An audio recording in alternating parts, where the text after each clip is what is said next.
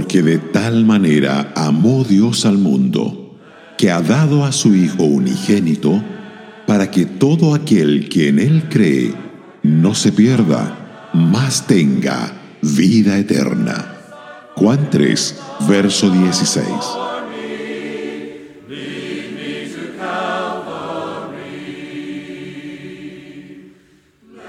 Lutero denominó con justicia a este maravilloso versículo, la Biblia en miniatura.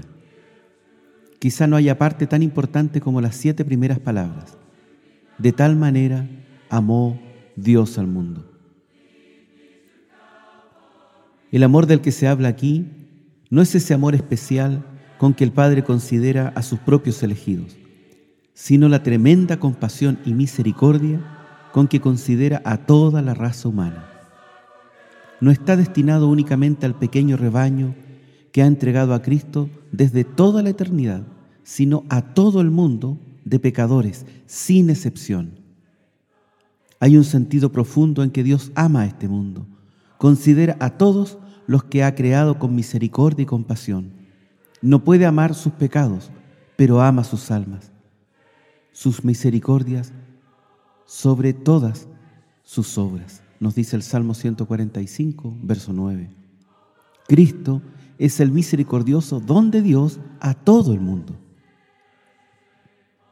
Debemos sostener firmemente que Dios odia la maldad y que el final de todos los que persisten en la maldad será la destrucción. No es cierto que el amor de Dios sea más profundo que el infierno. No es cierto que de tal manera amó Dios al mundo que al final toda la humanidad se salvará, sino que de tal manera amó Dios al mundo que ha dado a su Hijo para que sea el Salvador de todos los que creen. Su amor se ofrece a todos los hombres sin reservas, libre, plena y sinceramente, pero solo a través del canal de la redención de Cristo. El que rechaza a Cristo se aísla del amor de Dios y morirá para siempre.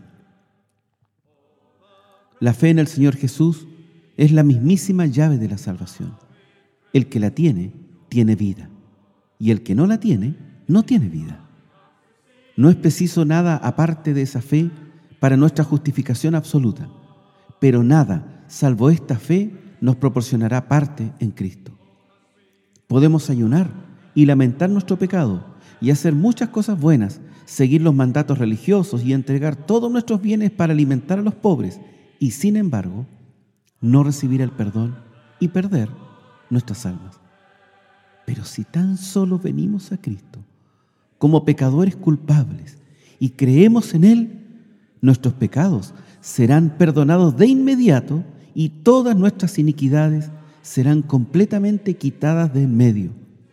Sin fe no hay salvación, pero por medio de la fe en Jesús, el más vil de los pecadores puede ser salvo.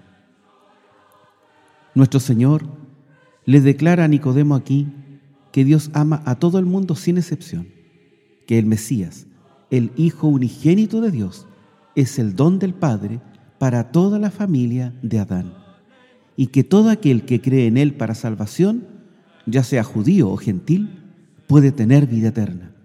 Es imposible imaginar afirmación más asombrosa para los oídos de un fariseo no se puede encontrar un versículo más maravilloso en toda la Biblia que Dios ame a un mundo malvado como este en lugar de odiarlo.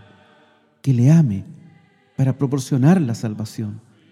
Que a fin de proporcionar esta salvación no entregue a un ángel, a un ser creado, sino un don de valor incalculable como es su Hijo unigénito. Que esta gran salvación se ofrezca libremente a todo aquel que cree, todo, todo esto es ciertamente maravilloso. Esta era ciertamente una cosa celestial.